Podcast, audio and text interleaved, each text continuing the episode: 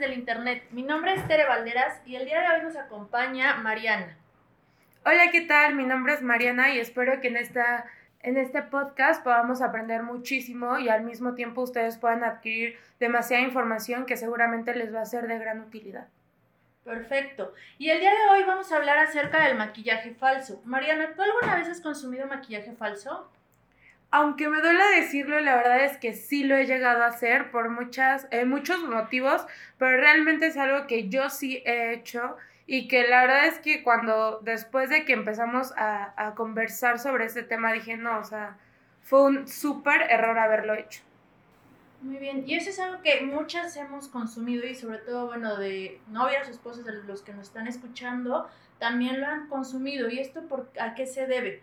No sé, Mariana, si tú estés un poquito conocedora acerca de los beauty bloggers.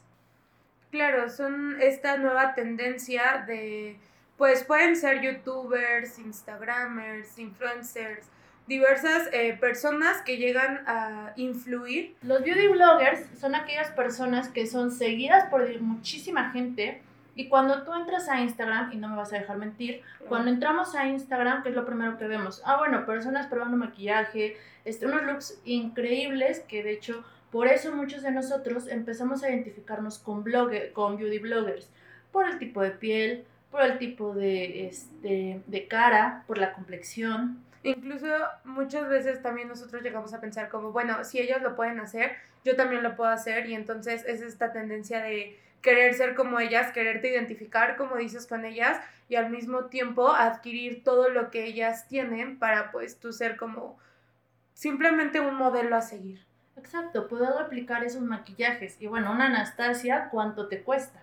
Claro contra una Anastasia en pirata que te sale súper económico. Creo que está en Vimos, nos han contado que está como en 350. Entonces es una diferencia demasiado grande y esto es lo que hace que muchas de nosotras nos vayamos a comprar maquillaje falso.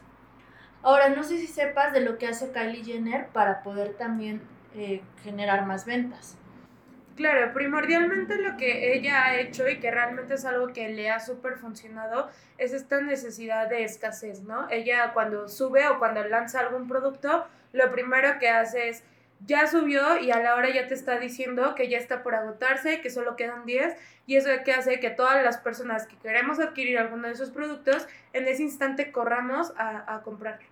Exacto, y cuando ya se acaba, yo sigo teniendo la necesidad de quererme ver como la beauty blogger y entonces empiezo a comprar maquillaje falso. Lo que muchas de nosotras no sabemos, que parte también de, de esta cultura de querer ser, querer tener y querer pertenecer, que es mucho lo que hacen las redes sociales, obviamente los influencers, como su nombre lo dicen, influencian en nosotros.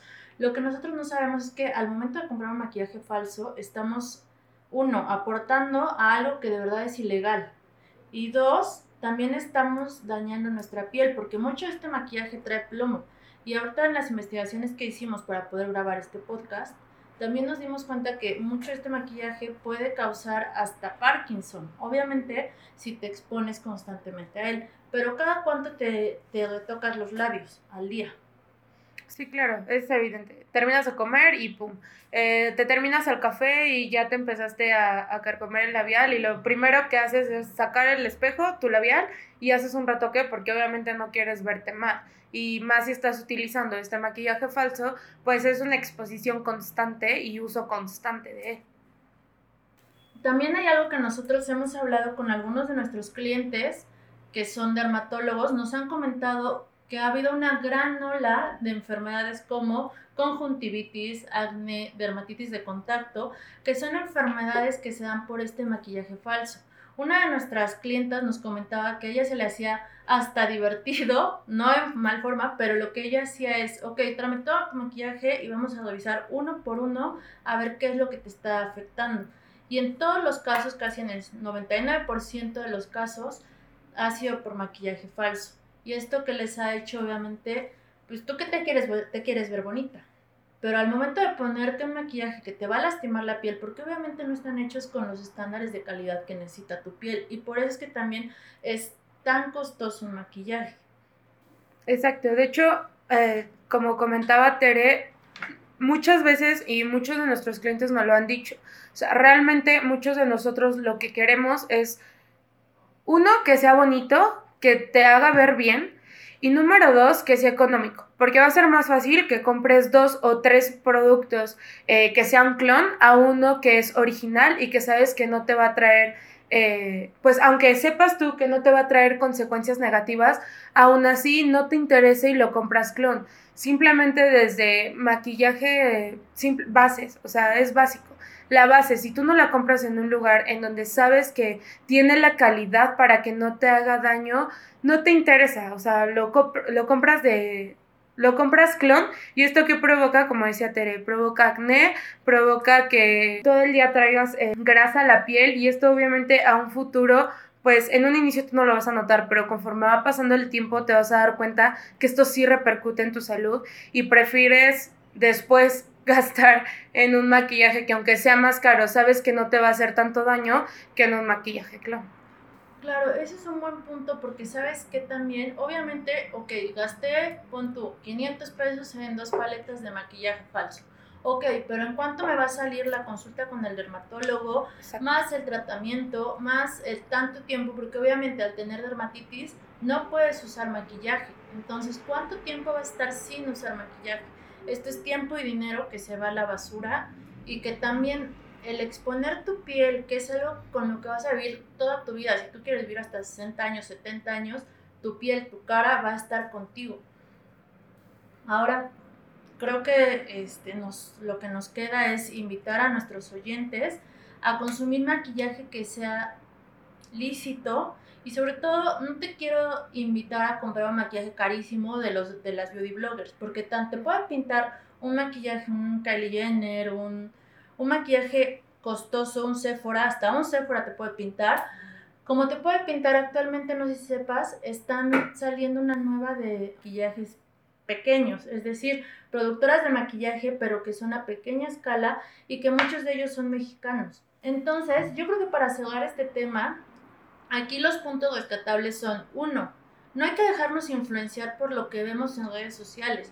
Mucho de esto y a todas las a muchas influencers les pagan y sobre todo les mandan estos maquillajes gratuitos para que a ti te guste, te enamores y sobre todo las nuevas generaciones que son demasiado solo están absorbiendo, absorbiendo, absorbiendo. Estas nuevas generaciones quieren tener las cosas, quieren tener ese sentido también de pertenencia a un grupo porque todas sus amigas traen la misma marca. Entonces, como papás, enseñar a nuestros hijos a que no todo lo que vemos en redes sociales es lo mejor. O sea, realmente es que sí, muchos de, muchas de estas, como decía Tere, beauty bloggers, lo único que hacen es adquieren este maquillaje que lo mandan. Simplemente, o sea, Mac no le interesa muchísimo gastar en una blogger cuando sabe que va a tener otras mil personas adquiriendo sus, sus productos. Y me reflejo, ¿no? Simplemente ves algún lipstick o algo de Kylie Jenner y lo primero que piensas es yo lo quiero tener. Entonces, eso es súper rescatable.